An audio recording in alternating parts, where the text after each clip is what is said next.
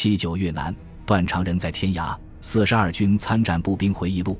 我们三人往部队中间穿过来，到了公路上的小河傍边。公路上停放了很多汽车，我们营的背包也拉到这里来了。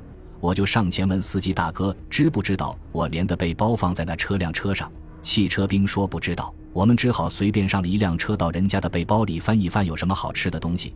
结果找到了一个罐头，用刺刀打开一看是猪肉的。我们三人分吃了，吃后肚子感到很不舒服，可能是油分大多的原因，结果拉肚子。方圆几里都驻扎满了部队，找不到拉屎的地方，我们三人只好穿到公路边一幢房子里，屋里到处拉满了屎，一股难闻的臭味迎面扑来，我们只好拉在床上用被子包上，赶快跑到外面深深吸了几个气。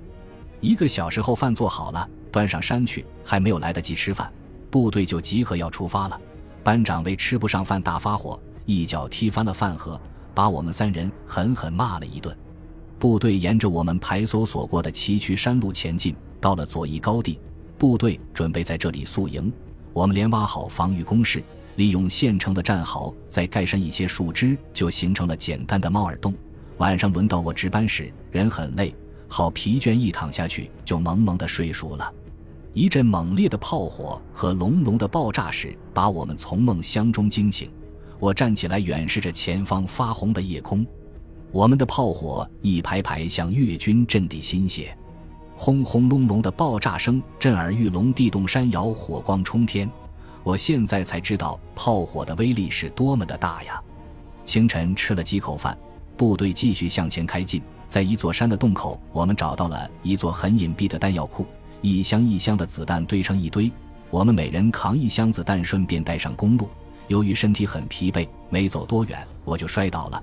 班长看到后，叫别人帮我扛，我一拐一拐的跟着队伍艰难的往前走，不一会儿就走上了公路。在公路边有一个越军俘虏躺在担架上，他也和我们一样是多么的年轻，身穿越军军服，脸上露出了痛苦的样子，看样子是受伤了，且伤得不轻。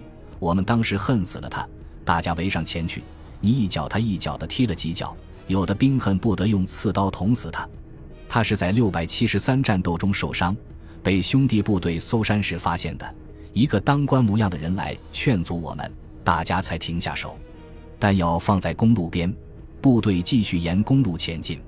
公路上是我浩浩荡荡的参战大军，各种炮车延延不断往前开进。前面不记得传来炮声和枪声，民工抬着伤员不时往回走。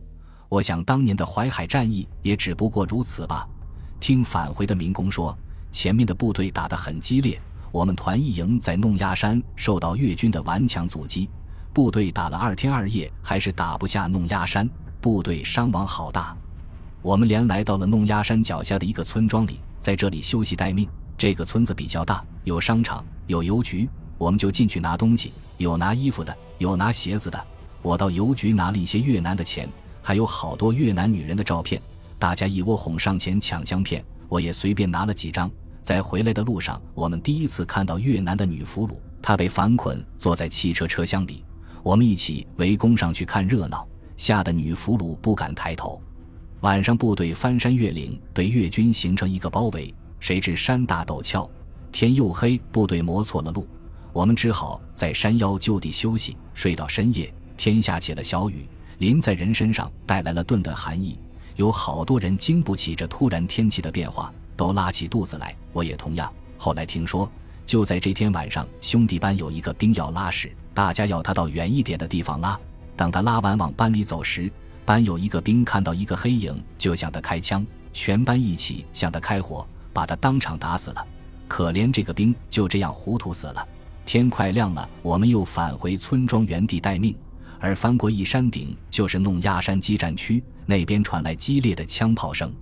弄鸦山离高平大约十多公里，是高平通往茶陵广院的咽喉要道，地势非常险要，山高路陡，公路盘绕而上，公路两边都是悬崖峭壁，无法逾越的天险。